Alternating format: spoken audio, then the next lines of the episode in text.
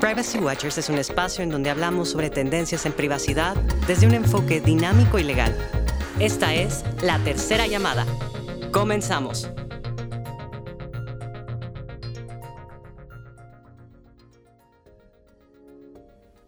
El día de hoy tenemos un programa muy especial porque tenemos como invitada a Alice Oliva, quien es especialista en protección de datos personales en el Departamento de Auditoría y Cumplimiento Informático de Grupo ZF en México.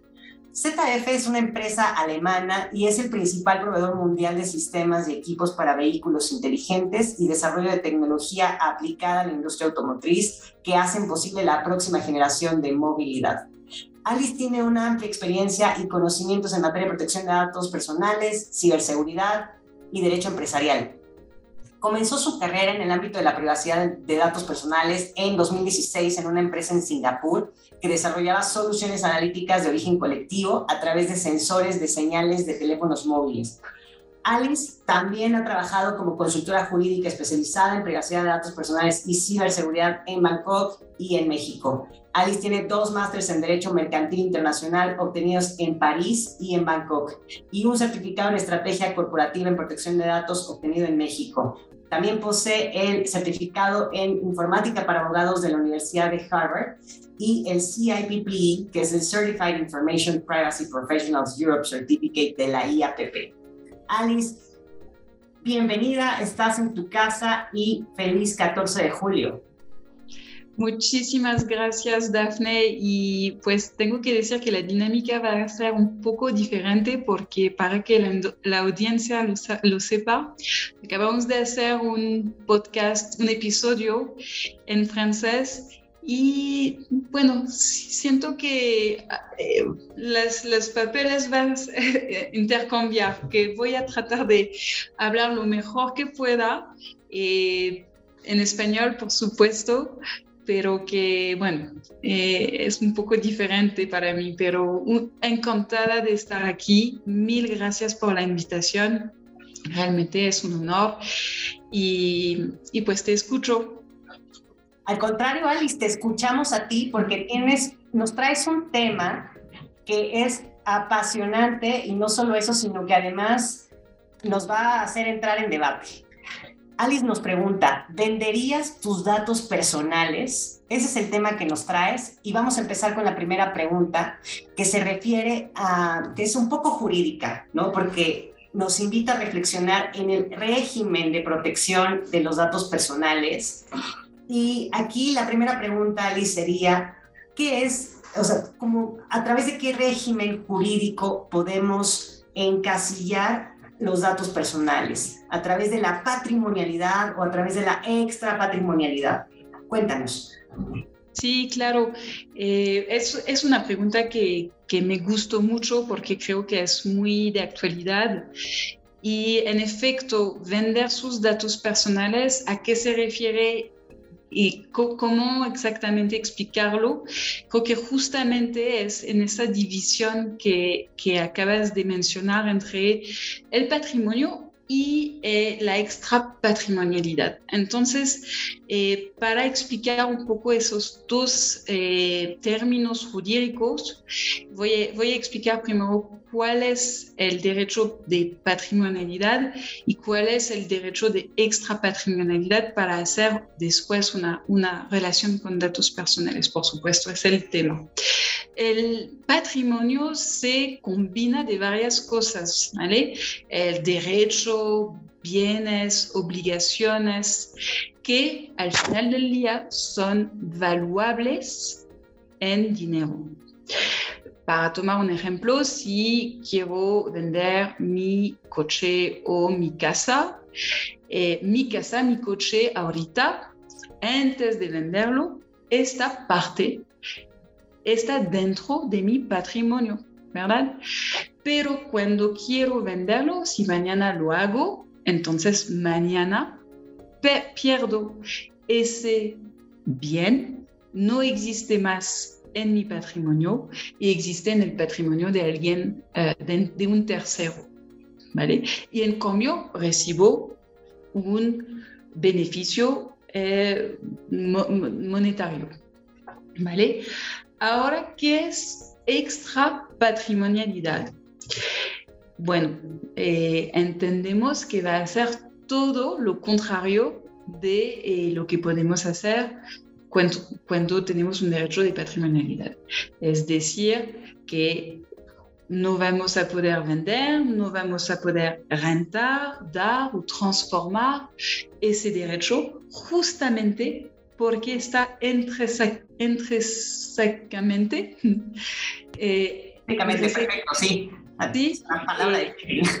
de mi persona, de mi personalidad y que van a ser mi vida uh, privada, mis opiniones, mi libertad de expresiones, todo esto no lo puedo vender. ¿Vale? ¿Y por qué hago esa diferencia? Porque cuando hablamos de datos personales, veamos que en realidad se pueden encontrar tanto en la esfera del patrimonio como tanto en la esfera del derecho o de la esfera extrapatrimonial. Y ahora quiero entrar un poco más en los, en los ejemplos para que la audiencia pueda darse cuenta de esta ambigüedad alrededor de los datos personales. Por ejemplo, cuando navigo en Internet, es muy probable que el primer sitio eh, web que en el cual entro, que acceso, va a proponer lo que se llaman cookies. Y los cookies son una combinación de varias pequeñas empresas o grandes empresas atrás que van a darse cuenta de que yo, Alice, estoy navegando en ese particular sitio web. Y ese sitio web podría ser ventas de zapatos, ventas de maquillajes, ventas de cabellos, whatever. Pero los cookies van a recuperar esa información que Alice está visitando ese sitio web para después venderme publicidad o uh, publicidad en los otros sitios web que voy a visitar más tarde en el día. Veamos aquí que hay una operación económica que está, que, se, que está pasando sobre mis datos personales, porque mis intereses son los zapatos, a qué hora, a qué frecuencia, durante cuánto tiempo, todo esto lo van a recabar y lo van a usar para decidir que en el transcurso del día me van a vender o mandar eh, publicidad sobre zapatos. Em, pero desafortunadamente aquí eventualmente no beneficio yo de esas ventas de mis datos personales, ¿vale? Tal vez eh, en otros países, pero por ejemplo en México o en, Europa no es el caso. No voy a poder beneficiar de esta venta. Lo digo porque, al contrario, en Estados Unidos hay todo un régimen muy reciente que existe desde 2018 que permita al individuo o más bien al consumidor a poder beneficiar de esa venta con reglas, etc. Pero eso, lo, si quieres, lo podemos volver a ver uh, más tarde. Daphne, podemos uh, platicar del CCPA um, a través de las ventas de... Eso es el caso práctico para la venta de los datos personales y entonces el régimen patrimonial de datos personales, que veamos que sí existe. Y del otro lado, la, esfera extrapatrimonial es que nunca jamás me podría separar de mis datos personales. Ahora, ahorita estoy hablando, estamos haciendo un podcast, escuchamos mi voz, mi manera de hablar, mi acento fuerte en francés. Es mi voz, nunca podrá venderla por completo, es decir, que como el ejemplo de la casa, cuando la vendo el tal día nunca voy a poder regresar a mi casa, nunca voy a poder volver a utilizar o rentar mi casa. No. Mientras mi voz, si la, si la vendo o la rento, sí, la puedo volver a utilizar, es mi voz. Entonces, como lo pueden ver con esos ejemplos, es muy ambiguo en qué régimen podemos eh, tratar los datos personales. Ahora, por supuesto, hay también todo un debate sobre, pero si categorizamos los datos, los datos, digamos que por un lado hay datos puros, no personal, y del otro lado datos personales. Eventualmente, a partir de esa división, podremos decir que por un lado eh, vendemos los datos no personales y por el otro no vendemos para nada los datos personales. Pero, ¿qué estamos diciendo cuando decimos eso? Porque esos datos, ¿qué son? Tal vez me refiero a la localización, que a priori no son datos personales. Tal vez me refiero a IP address, lo que son esos números que permiten de identificar mi teléfono o, por ejemplo, mi, mi coche cuando estoy, uh, estoy uh, manejando un smart car, ¿vale? Pero, a ver, quién está atrás de, esta ubicación, de, esta, de estos devices. Soy yo. Y, siempre será yo. Eh, voy a, comprar mis zapatos en, en, la, en la tienda con mi teléfono o con mi coche, que siempre vamos a poder traquear mi camino hacia la tienda, saber cuánto tiempo estoy eh, pasando en la tienda y todo esto combinados son datos personales. Así que tampoco categorizar nos permitirá saber en, si estamos en la parte de patrimonialidad, vender, o la parte extra patrimonialidad. Así que no sé si respondí a, la pregunta que yo mismo me pregunté, porque en realidad vemos que es un tema un poco más complicado que al parecer. No, la verdad lo, respondes, nos dan muchos ejemplos y, además también nos pones eh, a reflexionar sobre esta diferencia tan importante frente a los bienes típicos, en donde cuando hablamos de venta, hablamos de la pérdida de la propiedad. En cambio, cuando hablamos de datos personales, que son derechos de la personalidad, pues esta, esta venta en realidad es, es, distinta. En realidad no nos vamos a deshacer nunca de nuestro nombre, de nuestra voz, de nuestra imagen, de nuestras ideas. Entonces ahí es en donde entra este régimen tan especial de protección de datos personales y entonces tal vez podemos hablar de licencias y de un régimen híbrido. Ah, porque además sé que tú eres fan y partidaria del régimen híbrido. Em, bueno, sí, tienes toda la razón. El régimen híbrido eh, tiene varias uh, ventajas y, y, creo que podríamos hablar en este, en este contexto de las ventajas de tener un régimen de patrimonialidad para los datos personales, porque en efecto, por un lado, tomamos en consideración que el individuo va a poder beneficiar de la venta de sus datos personales de la misma manera que podría beneficiar de la venta de su coche, de su casa, etc. Así que aquí veo sí una gran ventaja. Y de hecho, como al principio lo hemos mencionado, el CCPA, que es la ley de privacidad del consumidor en California, nos explica que ellos quieren dar ese control a los individuos, o más bien a los consumidores, perdón, para poder decidir hasta el final de lo que, va, de lo que se van a hacer con sus datos personales, lo que se llama las finalidades del uso, venta, renta de, datos personales.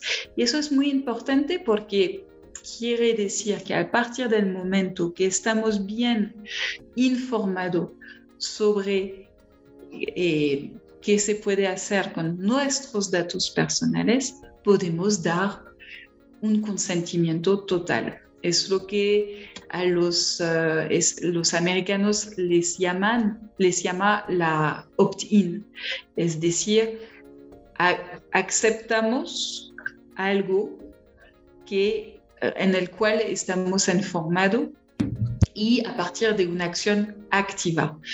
Eh, no es siempre porque no digamos nada que estamos de acuerdo, no, debe de ser eh, una respuesta, un consentimiento eh, activo. ¿Vale? Fíjate que qué bueno que pones esto en contexto y que hablas del opt-in, porque hay veces que nada más vemos esos términos y que, y que no sabemos cuál es la trascendencia pero justo es algo que también lo tienen otras regulaciones como el propio GDPR, ¿no? En donde buscan que el centro de la atención sean las personas, eh, que sean las tomadoras de decisiones y que, y que tengan más herramientas para controlar y proteger cómo es que se van a tratar sus datos personales. Al final de eso se trata. Si tú quieres vender tu dato, hazlo, pero que sea de una manera informada y que sepas cuáles son las implicaciones de esta supuesta venta.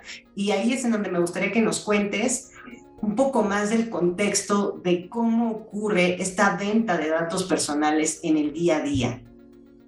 O sea, cuáles son estos escenarios en los que nos hemos enfrentado como sociedad, en donde ha ocurrido masivamente una venta de datos personales. Mm. Sí, um, y entonces, en este caso es eh, más bien eh, si hay una, para mí, una venta masiva de datos personales, entonces es como al revés de la primera pregunta, la desventaja eh, de vender sus datos personales, ¿no? Porque mm, tanto por un lado podríamos pensar que hay un reequilibrio del, del de los papeles entre una empresa y un, un, individuo, porque aquí los dos tratan de tener un beneficio, pero cuando hablamos de ventas masivas de datos personales, en realidad nos damos cuenta de que el, el reequilibrio no existe. Por un lado, yo puedo eventualmente recuperar dos horas, eh, dos horas, dos, 200 eh, pesos por la venta de mis datos personales, mientras enfrente tengo Google que vende una cantidad enorme de mis, de mis datos, pero también de tus datos, Daphne, y de millones de personas también y va a generar no 200 pesos, pero millones y millones de pesos con esto. Así que eh, creo que aquí es, no es probable, no es tan una buena cosa de poder vender sus datos personales porque pues eh, el individuo en todo esto está completamente perdido en un beneficio que nunca va a poder recuperar. Entonces, eh, y aquí un ejemplo muy importante es eh, ¿qué pasa si, si, vendemos también los datos sensibles? ¿no? Y, aquí el ejemplo será de, eh, el caso Cambridge Analytica, en el cual Facebook ha vendido datos personales o compartido datos personales a un startup para tener un análisis de estos datos personales particular, con una finalidad particular, en el cual probablemente el, individuo había aceptado, pero lo que veamos, lo que vimos en este caso es que las, eh, las finalidades fueron completamente derivadas de lo que normalmente se habían acordado con Facebook. Entonces, ah, hubo un abuso enorme de la confianza de los individuos que normalmente no debería de pasar. Y en mi, opinión, entonces será, si vendo mis datos personales, estoy realmente segura que lo que acepto, lo que acepte, perdón, al principio, se va a seguir así por la empresa, van a realmente seguir las finalidades sobre lo cual hemos, eh, nos hemos acordado. Claro. Es un gran riesgo. No, totalmente. Y, qué bueno que lo pones como desventaja, porque es importante conocer las dos caras de la moneda. Claro, que no pensemos en solamente obtener unos pesos de más por nuestros datos personales, sino que sepamos las implicaciones de, eh, esta venta y estas desventajas que también sin duda existen. Y ahí, Alice, eh, me gustaría que nos cuentes de, de pues de este gurú de la tecnología que es el señor Jaron Lanier, que justamente tiene un ensayo increíble y que invitamos a la audiencia a que lo, a que lo revisen. Es un ensayo publicado por la revista de Harvard, que, eh, que básicamente lo que, lo que dice este ensayo es, bueno, se pone a analizar qué tan factible es la venta de datos personales eh, y el artículo se llama A Blueprint for, for a Better eh, Digital Society. Insisto, desde Jaron Lanier, disponible en Harvard, con mucho gusto ponemos el enlace para nuestra audiencia y que tengan acceso a este artículo, pero Alice, adelante con tu voz para, para esta cita de, del artículo que, que nos llamó la atención. Sí, eh, muchísimas gracias por, citar Jaron Lanier, porque me acuerdo que lo habíamos platicado y es, era una recomendación que, me hiciste hace, hace tiempo y reconozco que es una persona increíble.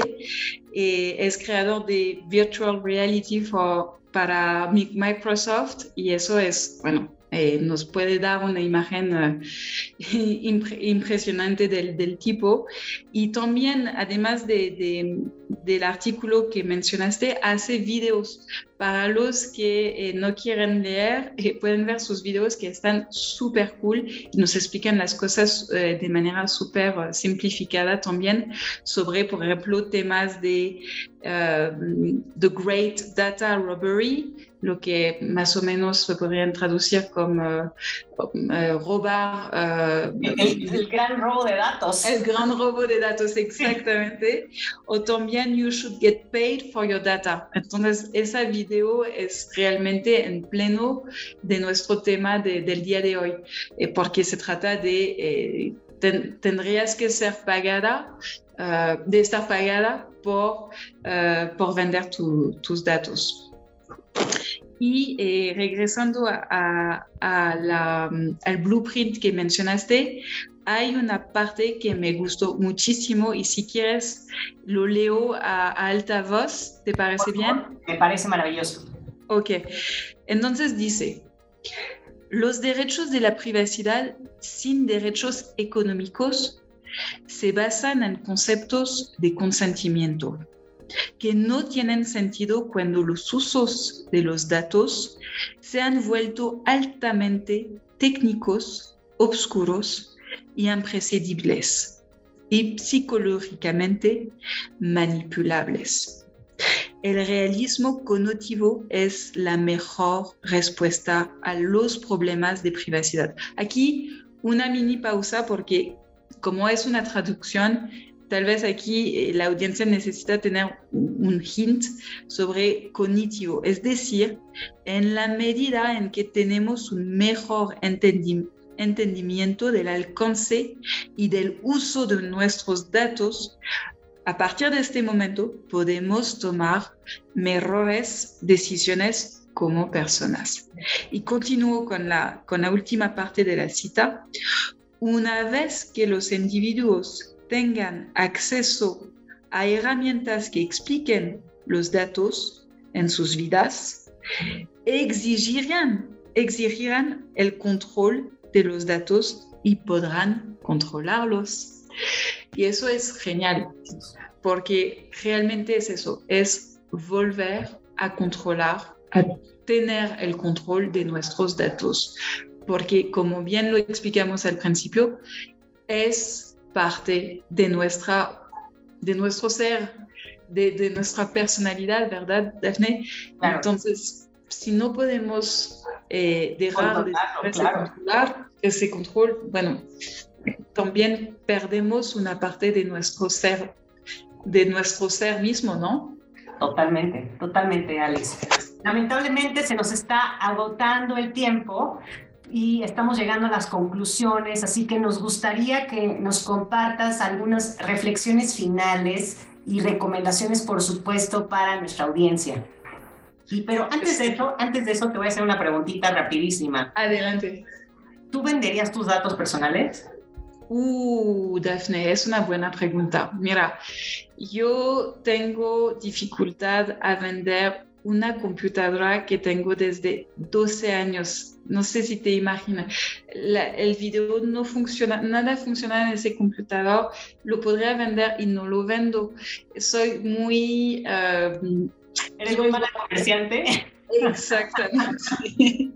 Exactamente. Entonces, ahora hablamos de, nuestros, de mis datos personales. Eh, creo que no me dificultará mucho eh, hacer ese ejercicio de vender, no sé, mi nombre. No sé, me parecía un poco raro.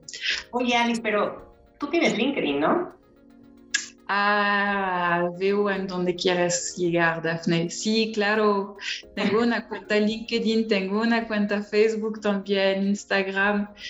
Ay, me, me... ¿Te cachamos? Sí, me cachaste. Pues sí, porque básicamente usted ya vendió sus datos personales. Sí, o sea, aún peor porque no lo vendí, lo, lo di lo, regalaste.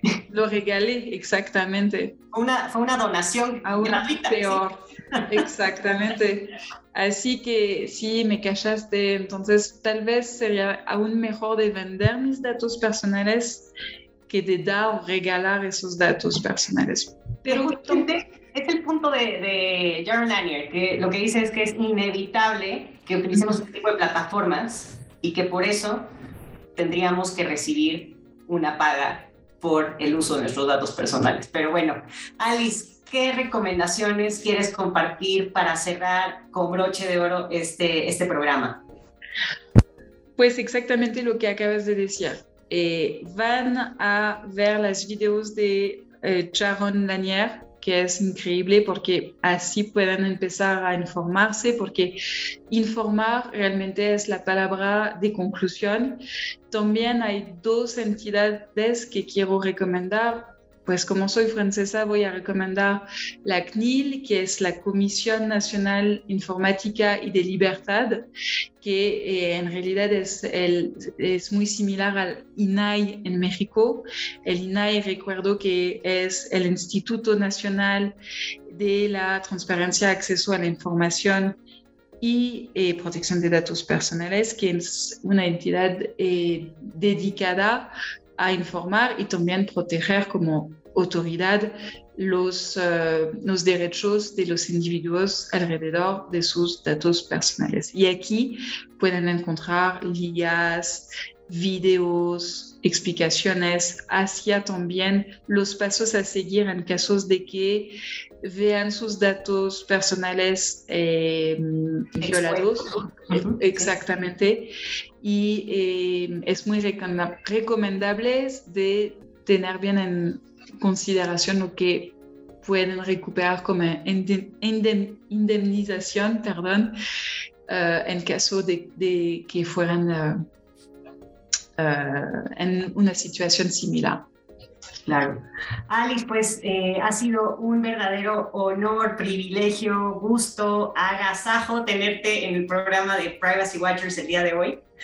Y no quisiera que eh, nuestra audiencia se vaya con, eh, bueno, sin tus datos, sin, sin tus redes sociales, en dónde te pueden encontrar, en dónde te pueden seguir. Únicamente en LinkedIn. Perfecto. al nombre de Alice Oliva. Alice Oliva en LinkedIn síganla por favor, tiene mucha información buenísima que compartir y es muy activa también en, en esa red, por supuesto. Y pues nada, Alice, un placer. Esperamos poder volver a tenerte pronto en nuestro programa.